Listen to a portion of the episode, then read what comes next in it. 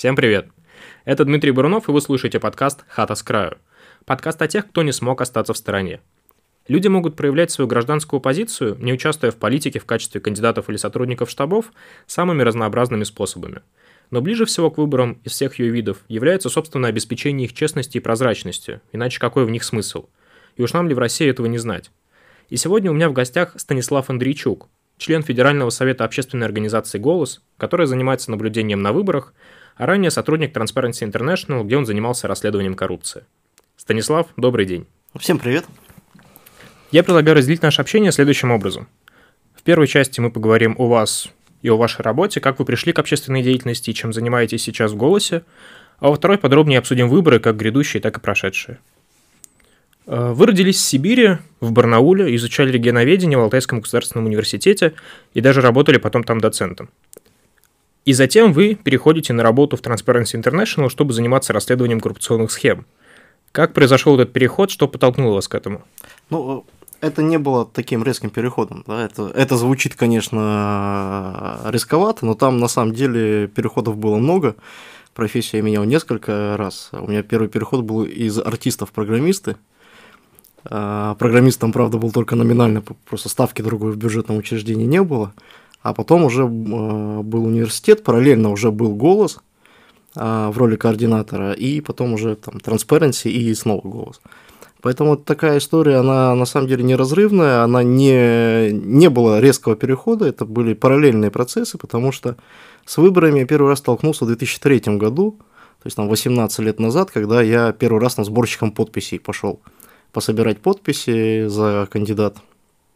Тогда в Барнауле Владимир Рыжков выдвигался в Госдуму, собственно, прошел тогда последний раз.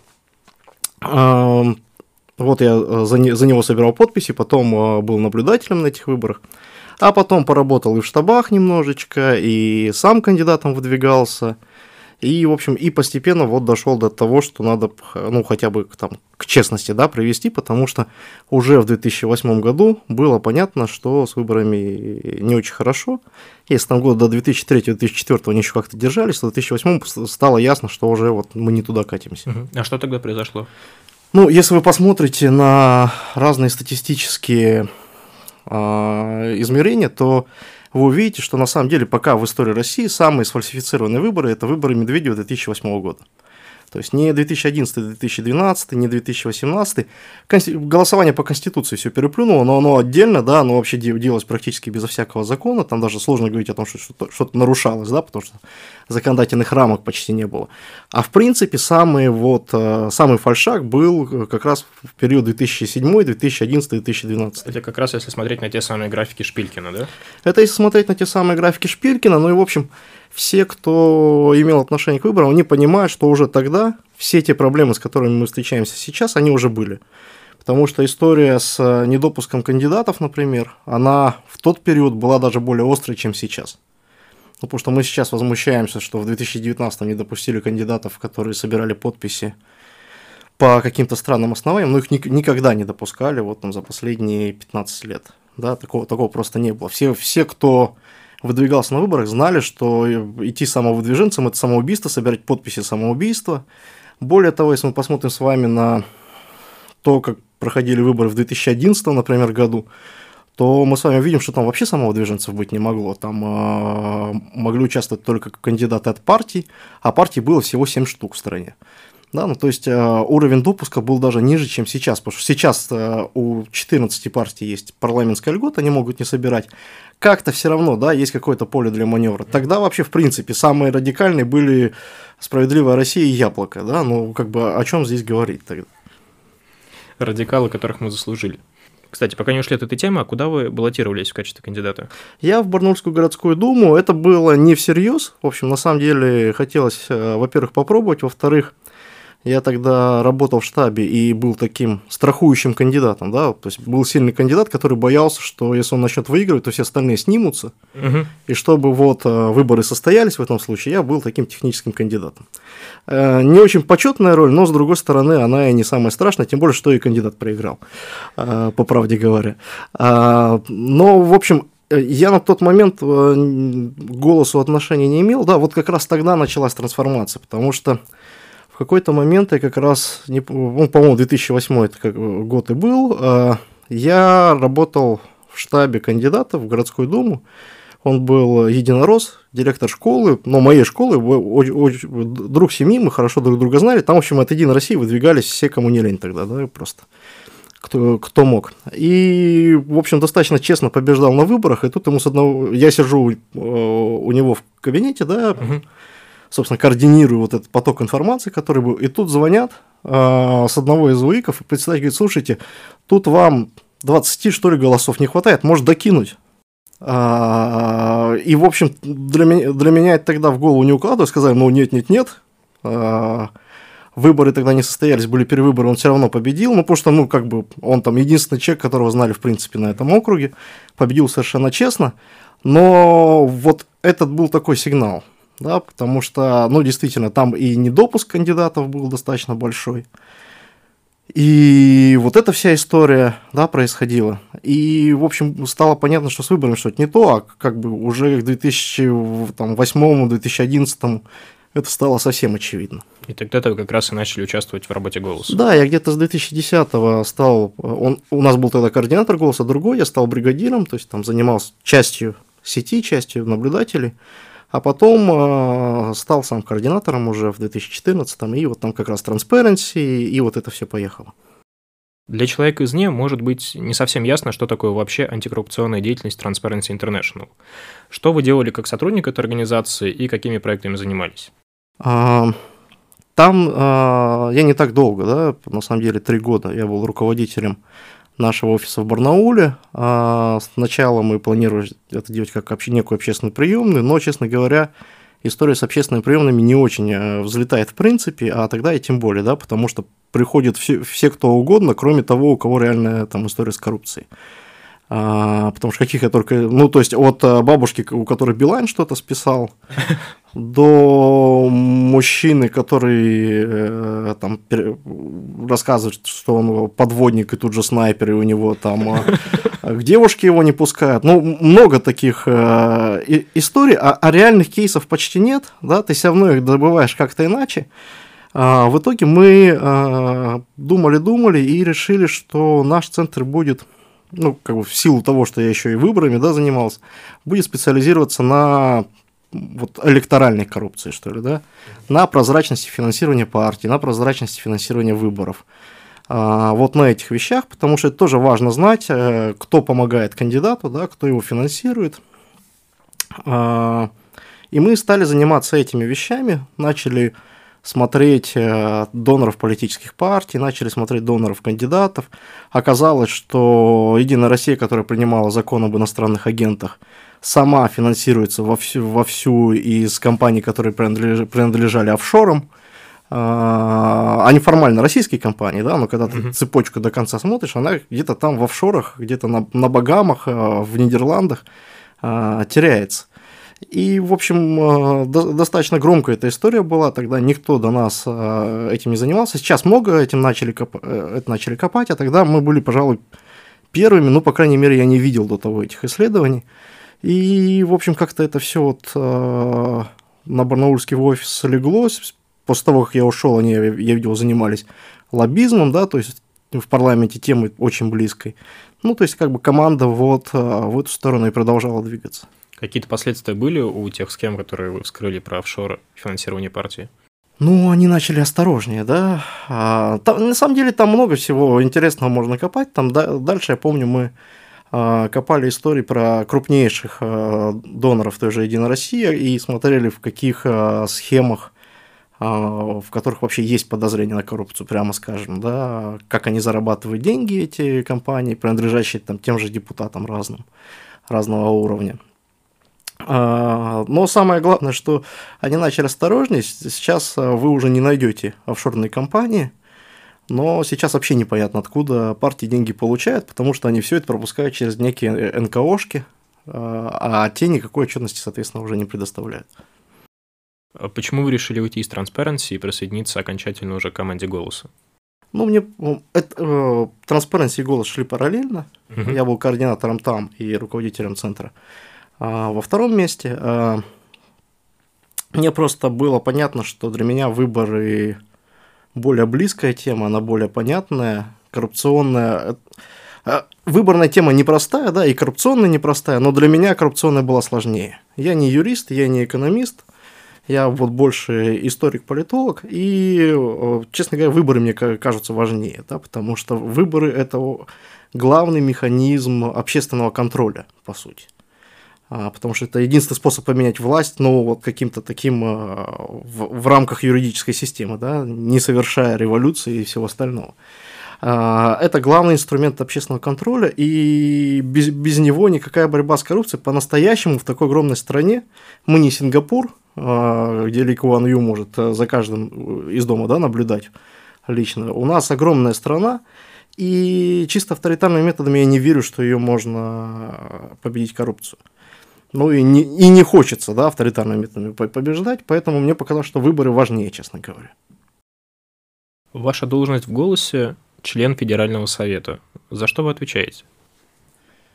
У нас очень горизонтальная организация, а, поскольку организация, в общем-то, волонтерская, да, у нас ни наблюдатели денег не получают, ни координаторы, члены совета как-то иначе да, зарабатывать все это, все, э, все, все ну, свои доходы. А, а, у нас и совет это такой главный коллегиальный орган. Он избирается каждые три года. У нас избираются сопредседатели каждые три года, три сопредседателя. У нас координаторы региональные избираются, собственно, в региональных отделениях. Совет принимает главные решения по, ну, стратегические, да, и, и внутренние какие-то, вот, внутреннюю политику. Ну, то есть мы можем взаимодействовать с партиями или не можем, да, как, можем, как мы взаимодействуем и так далее. А, я, я, в свою очередь, отвечаю за аналитическую работу. Я руководитель аналитической группы нашей. А, это то, что прежде всего у нас называется долгосрочным наблюдением за выборами. Ну, то есть не то, когда много-много наблюдателей приходят на избирательные участки да, в день голосования и следят за этим. Мы же с вами понимаем, что выборы это не, не, один, не только день голосования, это огромный очень период, период большой.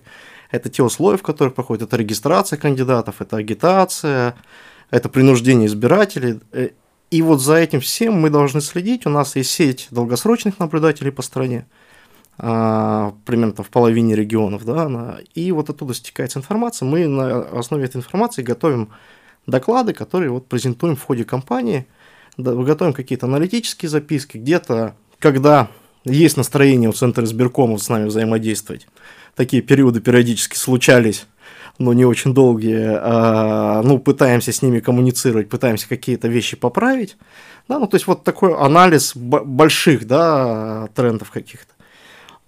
А, там краткосрочное наблюдение – это вот другой аспект как бы нашей работы. Я больше за аналитику, как бы вот за это.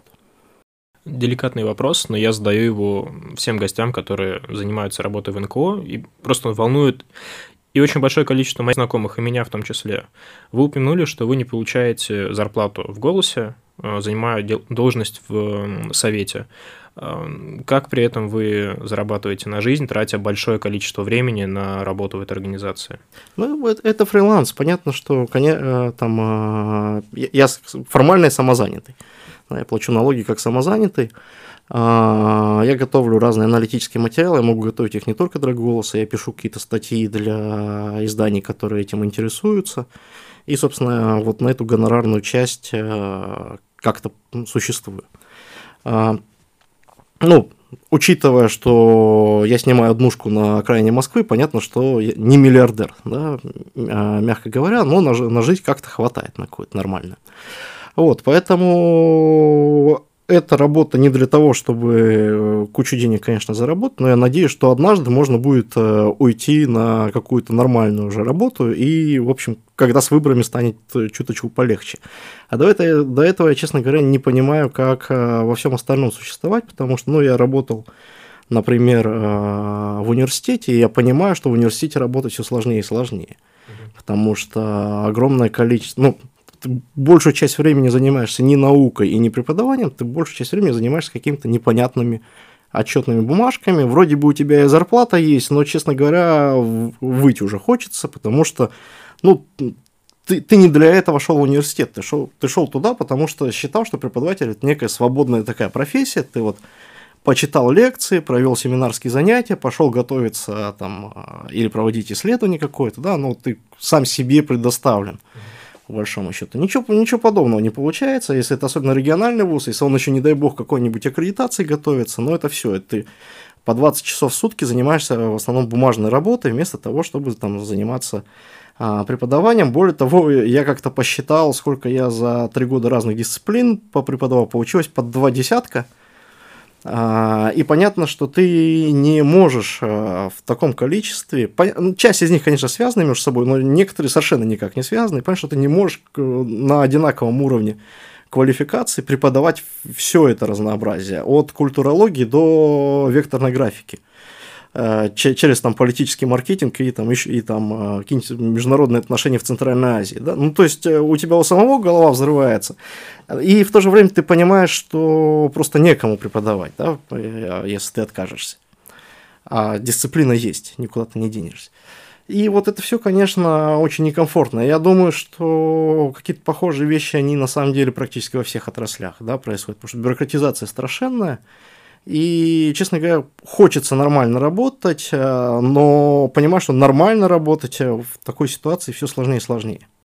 То есть вы для себя приняли решение, что решить вот эти проблемы, справиться с ними можно через участие в политической жизни, потому что какими-то решениями сверху можно эту ситуацию изменить. Ну да, да, я, честно говоря, не вижу другого а, пути, потому что ну, я никогда не мечтал заниматься наблюдением на выборах или бороться с коррупцией.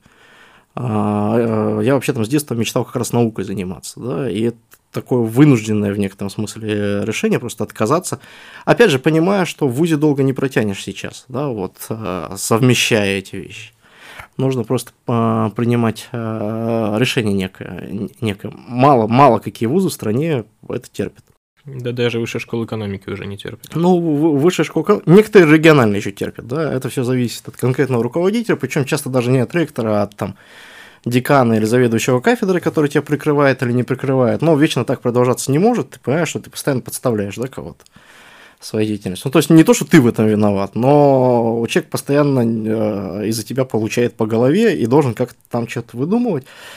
Э, некомфортная эта ситуация, поэтому, ну, вот я для себя такой путь, в конце концов, э, нашел. Посмотрим, надеюсь, что правильный.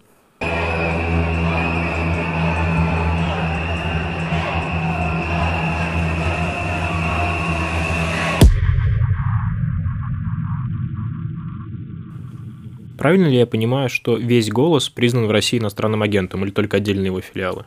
Нет, это даже не совсем так. У нас есть... А, вообще, голос изначально был первым иностранным агентом. Там несколько организаций было в списке в один день. А мы, мы, собственно, в этом вот самом первом списке, и мы понимаем, что, собственно, под голос принимался этот закон изначально мы, собственно, всему некоммерческому сектору, наверное, жизнь испортили в этом смысле, потому что это как раз после митингов, э, протестов, которые были в связи с фальсификациями 2011-2012 годов, вот тогда этот закон и приняли, и мы, собственно, в, первых, в первых рядах ассоциация «Голос» тогда была признана иностранным агентом, и ряд фондов, которые были с ней связаны. У нас были для... сеть большая, и нам для того, чтобы управлять разными регионами, были такие кустовые как бы организации, там Поволжье, Урал, «Голос Сибирь». Вот их тоже всех попризнавали иностранными агентами. А, мы в итоге долго-долго закрывали эту организацию. Они не хотели ее закрывать, потому что нужно было, чтобы в реестре иностранных агентов какой-нибудь голос значился. А, поэтому мы пытались закрыть организацию, они нам всячески мешали, мы ее закрыли, по-моему, только в прошлом году. Такой сюр. 6 или 7 лет эта история продолжалась э, про закрытие. А сейчас у нас, по-моему, «Голос Урал», одна организация осталась. Но у нее нет даже банковского счета. Мы подали на то, чтобы ее исключили из числа иностранных агентов, но как бы тоже э, не торопятся. Э, мы в итоге стали движением без образования юридического лица. Э, э, у нас там не было ни банковского счета, ничего. И вот там 6 или 7 лет э, в этом состоянии как-то существовали. Это не очень удобно, потому что ты не понимаешь, как рассчитываться, да, там, с людьми. Но, да, и мы, когда эту всю перестройку делали, у нас люди тогда еще на зарплате были.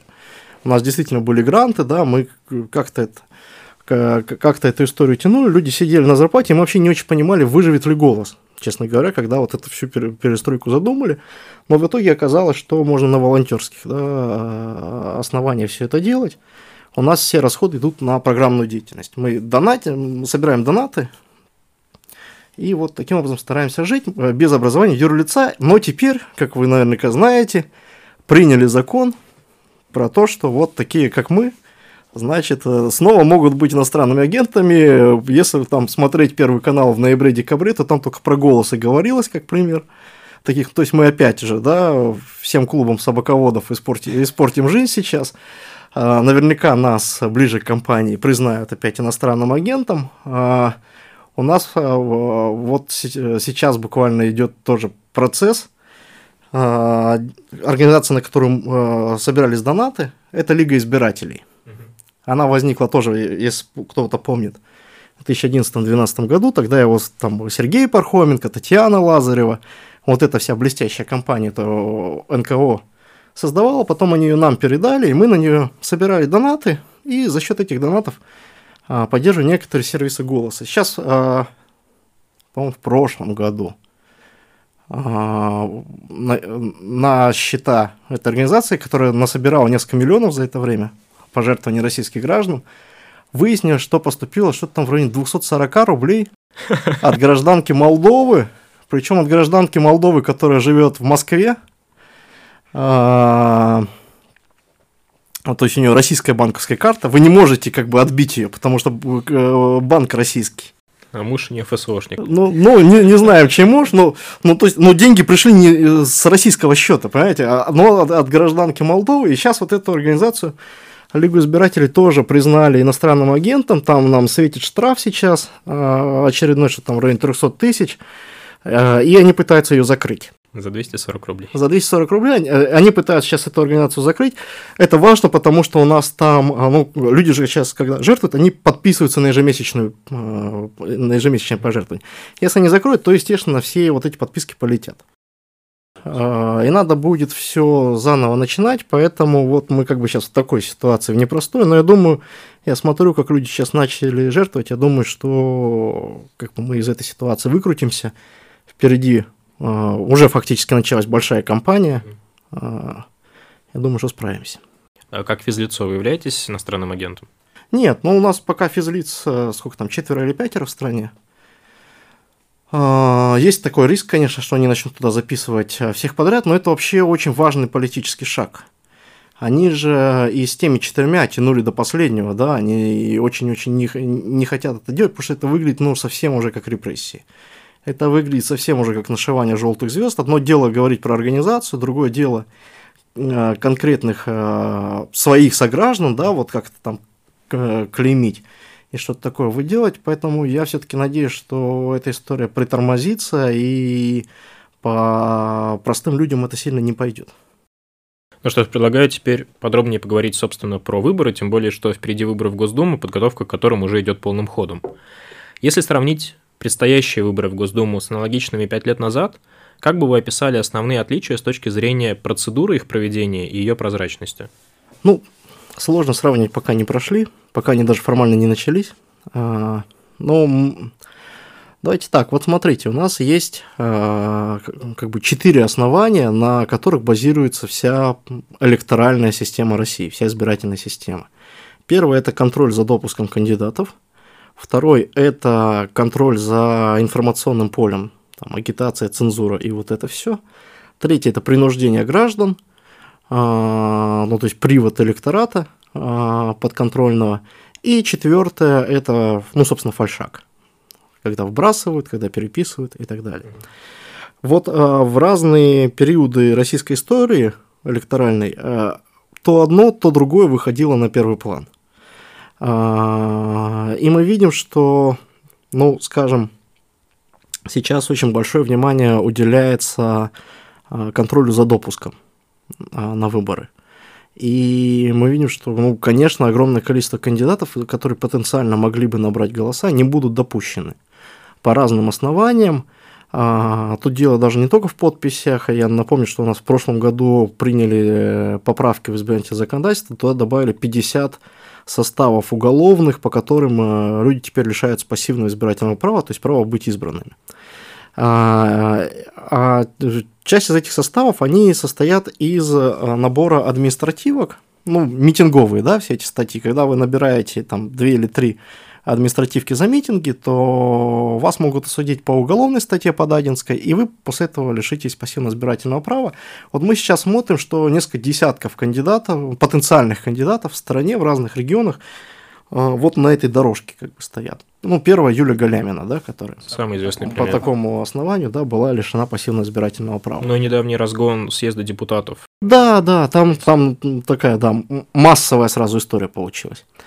Но посмотрим. А пока лишенных именно избирательного права не так много, но понятно, что постараются не допускать. Но опять же, как я говорю, если мы сравниваем там с 2008-2011, то все равно поле для маневра больше. Да? Все равно есть э, политические партии, с которыми можно договориться. Понятно, что условным сторонникам Навального, условным там людям, которые в штабах Навального, им, наверное, не получится выдвинуться, не, ну, только если это яблоко, если они вот как бы там договорятся. Если яблоко не испугается. Если яблоко не испугается, если в принципе у них какие-то договоренности, ну, как бы договоренности получится, забудут про какие-то конфликты, да, свои э, периодические. Ну, вот как бы если это произойдет. Но мы понимаем, что на самом деле оппозиционное поле, оно же шире, там же не только либералы, там и левые есть, э, и там и самые разные силы, и в принципе для них есть там поле для маневра, там есть и КПРФ, там есть и, скажем, партия пенсионеров, которая очень неплохо набирает, на правом фаланге сейчас вот эти новые люди появились, которые пока не очень, не очень много известны, но на сентябрьских выборах прошлого года очень хорошие результаты в регионах показали, там, где выдвигались. И, в общем, списки там были достаточно интересные кое-где. Ну, то есть, как бы все равно, с точки зрения э, возможностей для участия, сейчас ситуация в этом плане получше, чем была там десятилетия назад. А вторая история – это про а, цензуру. Но, опять же, да, у нас сейчас а, технологии, соцсети позволяют эту историю обойти. Навальный, 100 миллионов просмотров – а, когда такое вообще было. Да? 10 лет назад ничего подобного представить было себе нельзя. В этом случае тоже э, сдвинулась немножко история, вопреки усилиям властей, но она сдвинулась. История про принуждение электората, понятно, да, что бюджетников всегда э, гонят на выборы, но мы опять же видим, что, что немножко это все ломается. 2019 год, вспомните, в Москве, да, как, как проголосовали. При той же явке, что за 5 лет до этого, то есть мы же понимаем, что э, в плане количество бюджетников, которые могла пригнать мэрия, это было такое же количество людей. Да? При той же явке это и совершенно кардинальный результат, это значит, что либо людей гнали, но они не пришли, либо они пришли, но не за тех проголосовали. И там вспомните губернаторские выборы 2018 года, где неожиданные результаты, где там Фургал победил и все остальное. Мы видим, что и здесь, да, какая-то вот пробуксовочка такая началась. И остается фальшак. Собственно, почему сейчас все эти э, многодневные голосования и все остальное появились? Потому что нет уверенности в тех трех э, оставшихся, в предыдущих стадиях. Да?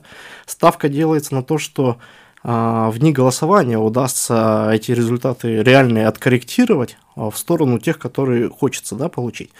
Но, как ни парадоксально, на самом деле у нас э, общество лучше всего научилось бороться именно с фальсификациями.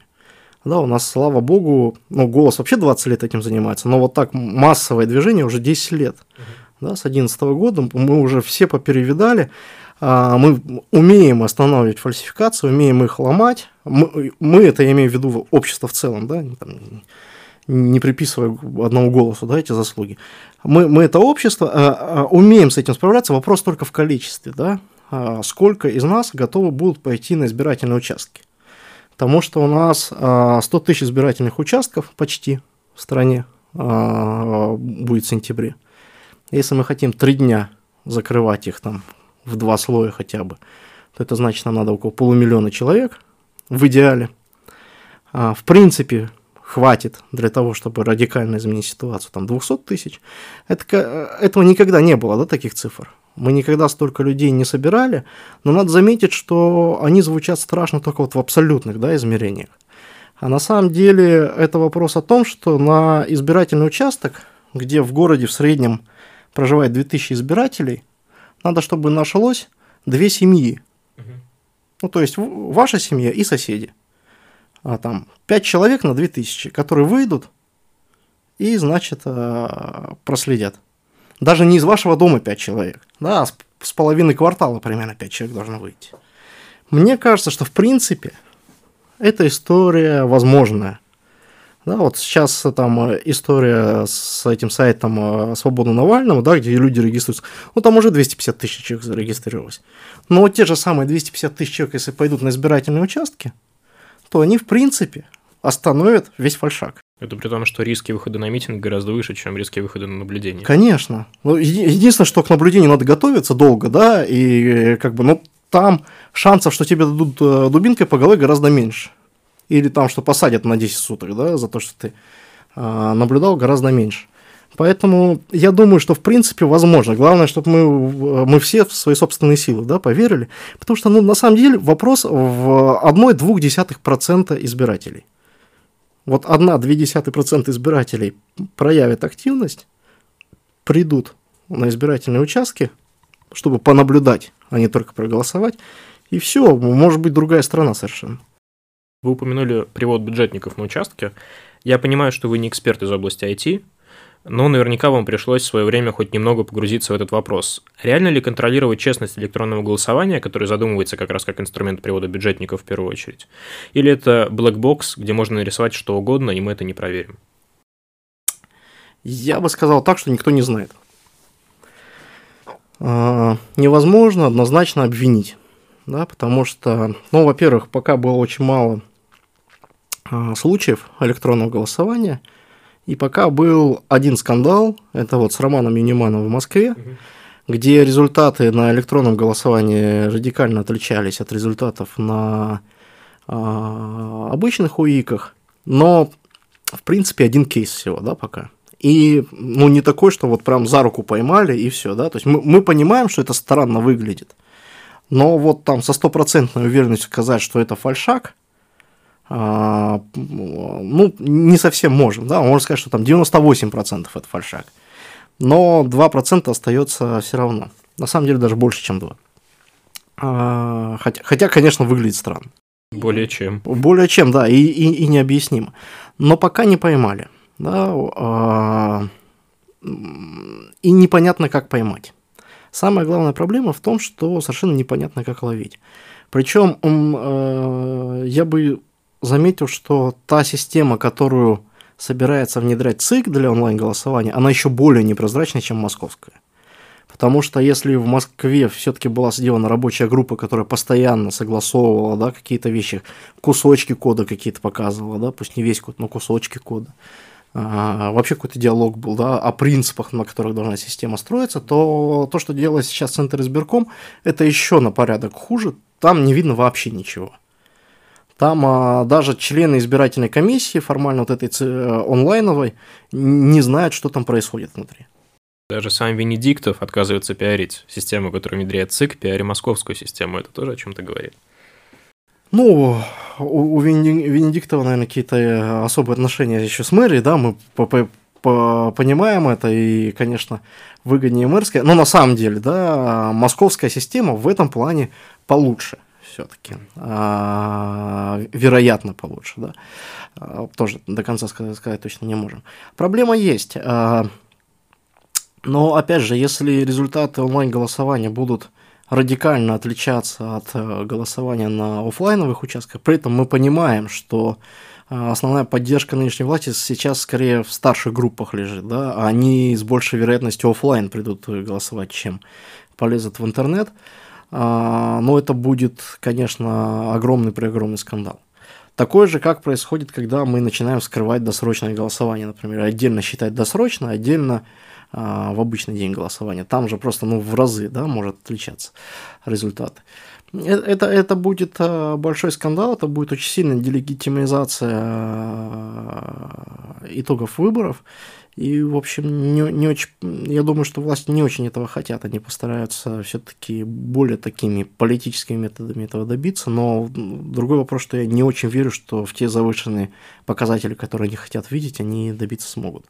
Ну, это такая ловушка, наверное, авторитарных режимов, где как палочная система в полиции, только здесь палочная система на выборах. Нужно показать результат не хуже, чем... Чем у соседа. Ну да, да, да. да. Ну, они на самом деле чуть поумнее, они там дифференцируют от региона к региону, понимают, что в Хабаровске невозможно получить такой же результат, как э, в Кузбассе, например. А, но, но все равно, да, целевые показатели, конечно, есть. Проходу другим гражданам. Ваша акция не согласована с органами государственной власти.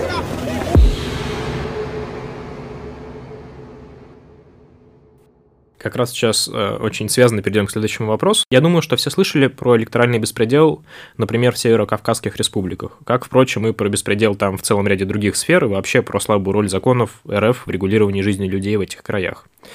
Но эти регионы далеко не единственные в России, кто старается отличиться в глазах Москвы.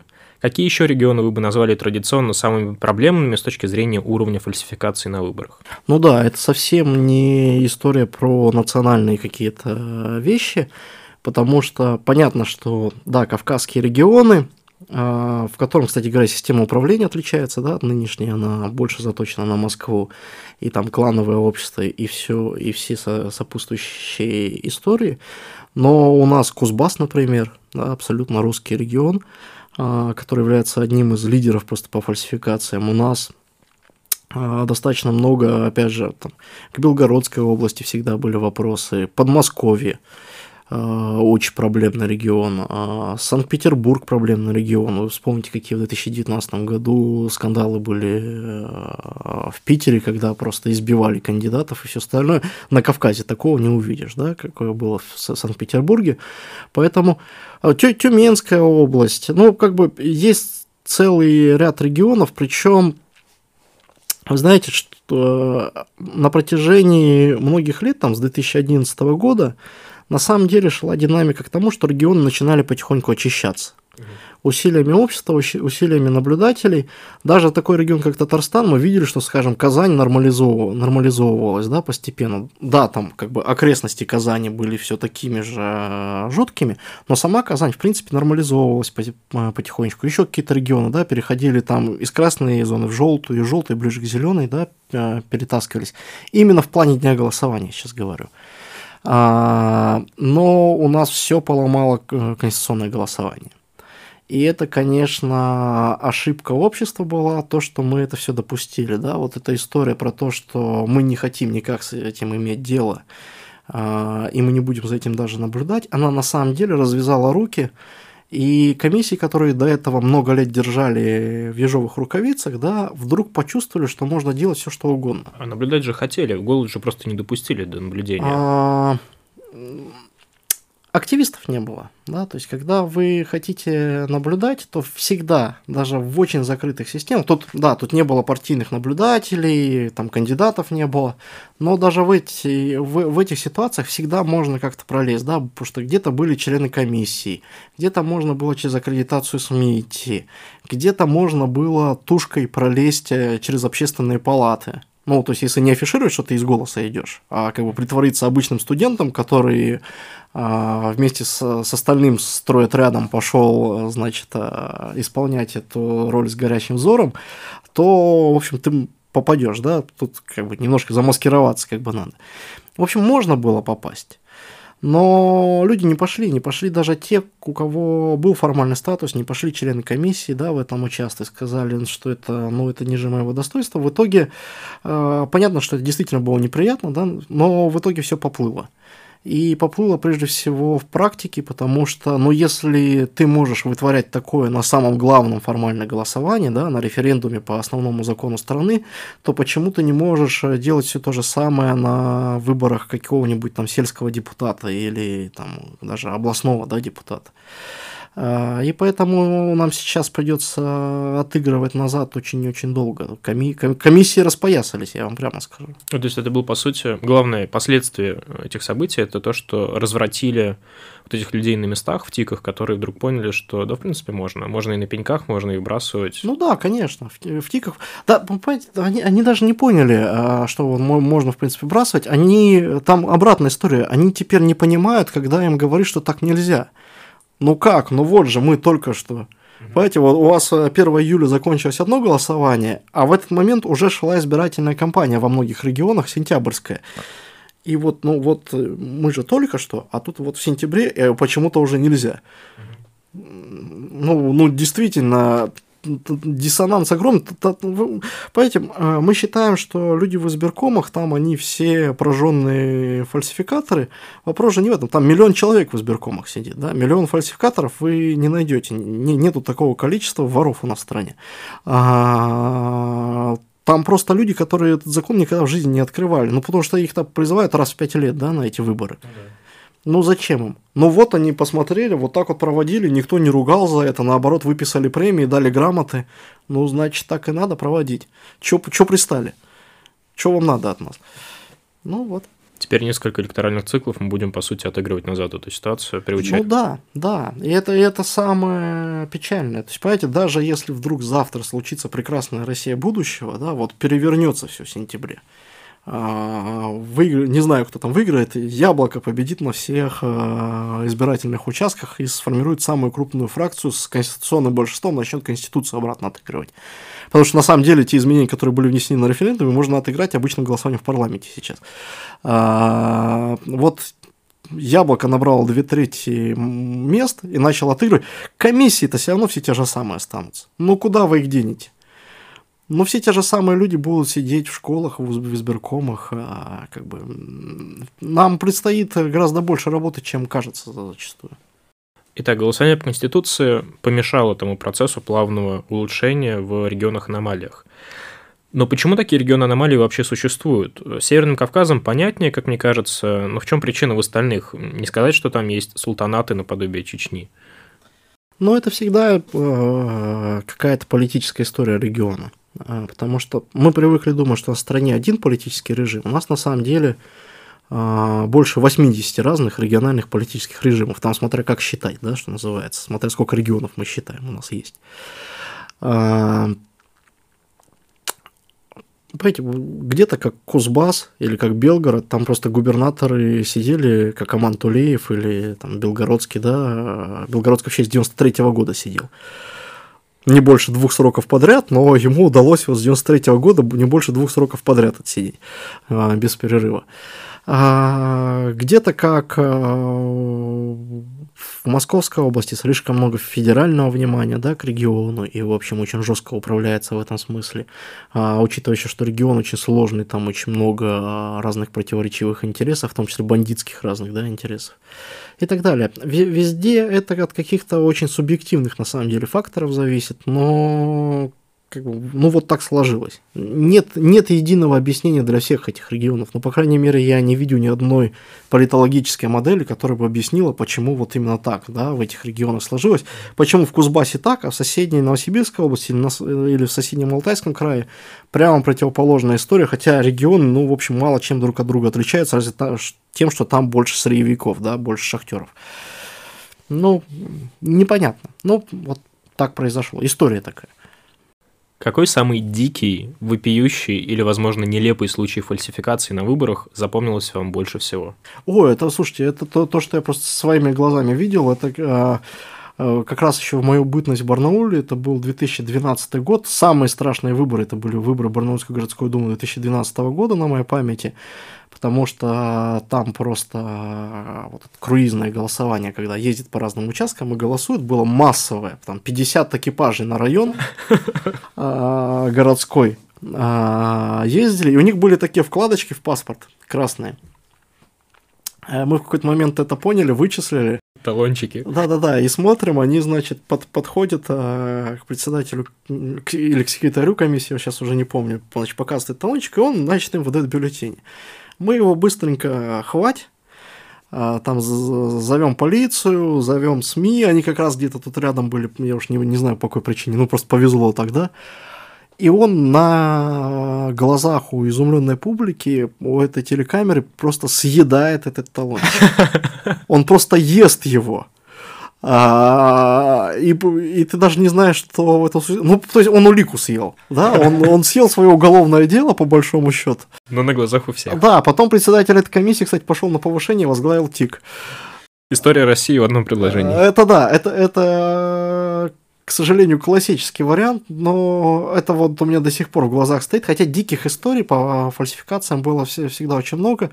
У меня есть одна любимая из видеонаблюдения. Вы же знаете, что есть э, там видеокамеры, и по ним тоже можно наблюдать. То есть, скажем, если вы не можете выйти из дома, или вы живете за вы российский гражданин, но живете за границей, и не можете пойти на избирательный участок, но хотите как-то помочь, вы можете э, заниматься видеонаблюдением и смотреть э, за тем, как голосуют. И, в общем, у меня один из э, любимых тоже, я не знаю, это, даже без кавычек любимых, потому что это абсурд э, высший какой-то, участков был в 2018 году в Дагестане. А, там, значит, комиссия весь день под камеру а, то танцуя лезгинку, то в хороводе, то еще как-то вбрасывала бюллетени. Просто откровенно совершенно вбрасывала бюллетени, а камера еще звук писала. И когда а, закончился день голосования, и последний избиратель с участка ушел, председатель комиссии вбежала в комнату, вскинула руки и сказала, да, мы сделали это, я, я сама вкинула 1200. А, и это, ну, это просто потрясающе. И это, кстати, а, заставляет задуматься о том, собственно, почему люди фальшак да, гонят этот. Почему люди фальсифицируют, потому что ну, самое простое объяснение это им деньги дают, да, или там еще что-то. Но люди, э, ну, как бы, я не верю, честно говоря, что за деньги. А, она настолько искренне радовалась этому, что, в общем, понятно, что она просто поддерживает эту власть. Мы же все, на самом деле, а, периодически какой-нибудь закон да нарушаем, там, правила дорожного движения, там, улицу переходим, да, в каком-нибудь неположенном месте. Почему? Ну, потому что мы считаем, что так или правильно, или нам удобнее, или еще что-то. А, нам нельзя, нельзя ходить на митинги, мы ходим, да, там, нельзя мешать проходу пешеходов по тротуару, а мы стоим, э, заразы такие, и мешаем. Почему? Потому что считаем, что правильно. Вот а, я уверен, что многие из фальсификаторов тоже считают, что неправильно. И это, что неправильно делают, и это не изменится, пока общество их, ну как бы мы их не переубедим. А, это невозможно сделать одними посадками, это невозможно сделать одними изменениями в законодательстве, потому что я вообще не верю, что законодательство сильно влияет на практику, честно говоря. Я видел выборы в других странах, в Норвегии, где очень тоненькие законы, и там можно голосовать вообще безо всяких документов, безо всего. Ты приходишь, называешь фамилию, тебе дают бюллетень, ставишь гал... дома ты этот бюллетень даже спечатываешь, ставишь галочку, скидываешь и все, да, и пошел. Но никто не фальсифицирует спрашиваешь у представителя комиссии, вы не боитесь, что кто-то вкинет бюллетень? Вот на тебя смотрят а, кристальными глазами и говорят, а зачем? Ну и как бы и ты не знаешь, что ответить на этот вопрос. Вот здесь, а, а здесь люди уверены, что они поступают правильно, и на самом деле надо учиться этих людей переубеждать, да, ну, то есть посеять хотя бы сомнения, научиться с этими людьми разговаривать, вот с этими явными сторонниками власти, да, что, ну да, ты даже если поддерживаешь, но почему, ну, как бы вот не надо этого делать. А, а у нас такой подход чаще всего наоборот, заклеймить, да, то есть как бы вот максимально обострить эти э, отношения, и, в общем, тогда уже никто друг друга не слышит. И это как на войне, а на войне все средства хороши, можно и бюллетени вбросить. На вашем опыте был случай, когда за... получилось заставить хотя бы сомневаться человека, который занимался фальсификацией? Ну, в принципе, да. Это, конечно, зависит от вменяемости человека, да, от того, ну, как бы, насколько это все забрало падает, очень, очень сильно от степени, да, то есть человек, который прям сильно убежден, ну, то есть вот ту бы дагестанскую я бы, наверное, не, даже не попробовал бы, да, переубедить. Но э, я знаю, что есть огромное количество людей, которые, в общем-то, когда начинается разговор нормальный, они как бы на это идут, да, там, э, по разным причинам. Ну, как, как бы, понимаете, когда у вас есть сомнения, то самое простое это саботировать. Да, ну как бы вот сделать так, как написано в бумажке. А, не рисковать, там, еще, еще что-то не делать. Вот надо просто вывести на какой-то на спокойную интонацию. Да? Когда начался конфликт, ну там уже война, там как бы действительно ложиться грудью на эту урну, да, и просто отбиваться руками, ногами, не давая вбросить, там, э, вызывать полицию, и все, ну, все вот это. А, но я боюсь, что мы так не победим. Вопрос, который, возможно, не совсем к вам, но он просто очень личный для меня, потому что я через это прошел. Если говорить про недопуск кандидатов на этапе регистрации, когда они собирают подписи самовыдвиженцами, Как защитить себя и отставить свое право на регистрацию, если вы ничего не рисовали, а пришел почерковед и сказал, что да, у вас тут нарисована половина подписей? Да никак. Оптимистично. Не, ну правда. Это, это же проблема не 19 года. Я говорю, что как бы вот на протяжении последних там, лет 15 никто даже и не пытался регистрироваться по, как, как, как самовыдвижение, ну так по-настоящему, да, регистрироваться, как самовыдвиженец. А, просто общество на это внимание не обращало. Это не зависит от числа э, подписей, которые вы должны собрать, потому что вот ровно в тот момент, когда в Москве шли митинги по поводу того, что там люди по 5 тысяч подписей э, собрали и их э, завернули, да, а в Иркутске шли выборы в городскую думу, там надо было собрать 70 подписей, и там людей точно так же заворачивали с 70, да, ну, там, нашел 10 подписей недостоверных, и все. А, и попробуй докажи, что... А, а привести 10 человек, которые реально за тебя подписались, ну, гораздо проще, чем несколько сотен, как это было в Москве. Но ничего не действует, да, в, в этой ситуации. Тут действительно... Вот это как раз тот случай, когда законодательство написано так, что ничего с этим не поделаешь. Сознательно, я так думаю, оно так а, написано, как обычно происходит. А, поэтому никак. А, единственная история это с помощью, опять же, общественного давления менять, ну то есть увеличивать издержки для властей. Увеличивать издержки для тех, кто это делает, то есть делать так, чтобы ну, просто некомфортно было, а, ну, то есть, чтобы потери были слишком велики из-за этого. Собственно, так в 2019 году в Москве произошло, и именно поэтому у нас вот эти поправки по лишению пассивного избирательного права появились, да, вот, потому что, ну, давайте не допустим еще раньше. Чтобы этот негатив был не концентрированный перед самими выборами, когда всех просто режут ну, по да. подписям. Мы как бы размажем его так постепенно на дальних подступах. Да, но опять же, мы помним, что с Навальным в 2018 году была та же самая история, но это не помогло, этот негатив размазать, потому что Навальный все равно пошел сдавать эти подписи и пошел сдавать документы в избирком, да, и все равно это вылилось в итоге в саму избирательную кампанию, все равно э, конфликт произошел именно тогда. А, Все-таки политик должен прежде всего добиваться поддержки своих избирателей, и если за ним большая сила стоит, с этим все равно будут считаться, да, да, может быть, не будут допускать, но там через несколько лет он своего добьется. Ну, то есть я думаю, что изменения-то они придут, нам надо критическую массу набрать. Ну и последний вопрос, самый прикладной, тем более в контексте критической массы.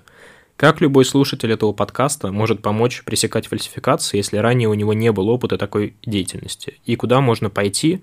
Можно ли это сделать через голос? Да, конечно, через голос. Есть другие наблюдательские объединения, но я как бы ну, хуже знаю, как у них, э, да, с этой записью э, идет.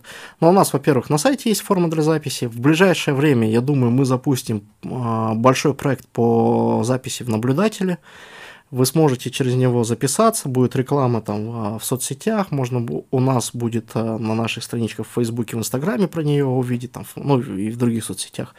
А, записывайтесь наблюдатели, зовите друзей, знакомых, соседей, чтобы они тоже записывались. Идите наблюдать на тот участок, на котором сами голосуете, потому что если что-то пойдет не так, то у вас, как у избирателя – будет больше прав на обжалование, чем у просто наблюдателя, это важно, да. И опять же, не будет проблемы у наблюдательских движений в том, чтобы на одном участке 10 человек, на другом, на соседнем 0. Все будут более-менее равномерно по стране как бы распределены. Идите на свой избирательный участок, наблюдайте на нем, берите его под контроль, пусть это будет ваш семейный участок, избирательный участок имени семьи Ивановых, контролируйте его на стадии всей избирательной кампании, общайтесь э, с членом комиссии, донатьте политикам, донатьте э, общественным наблюдателям, помогайте политикам преодолевать цензуру, то есть идите и агитируйте за них, кого бы вы ни поддерживали. Навального, идите э, агитируйте за Навального, поддерживайте Единую Россию, идите за Единую Россию, поддерживайте коммунистов, идите за коммунистов. Это ваше а, право как избирателей, да, идти агитировать. А, и приходите голосовать. Вот, собственно, все, что вы можете сделать, этого, а, это не, не очень сложно, но этого достаточно, чтобы мы изменили происходящее. От себя на правах бывшего кандидата скажу, что я в деле, в бою увидел э, людей из «Голоса», которые, по сути, сделали так, что муниципальные до выбора э, в прошлом году вообще имели шансы пройти с хоть каким-то положительным результатом для оппозиции. Я видел этих людей с горящими глазами, которые ночами не спали, защищая э, УИКи, я видел юристов, которые бились за нас, и я на самом деле именно поэтому настолько проникся работой голоса, про который я до этого знал, но не то чтобы сильно увлекался. И в этом году я обязательно сам пойду наблюдателем на своем местном УИКе на выборы в Госдуму. Станислав, спасибо вам большое за очень интересное общение. Спасибо вам. Давайте сделаем так, чтобы каждый УИК был наш. А с вами был подкаст «Хата с краю». Подкаст о тех, кто не смог остаться в стороне. Если вам понравилось, поставьте нам лайк, расскажите своим друзьям и берегите себя.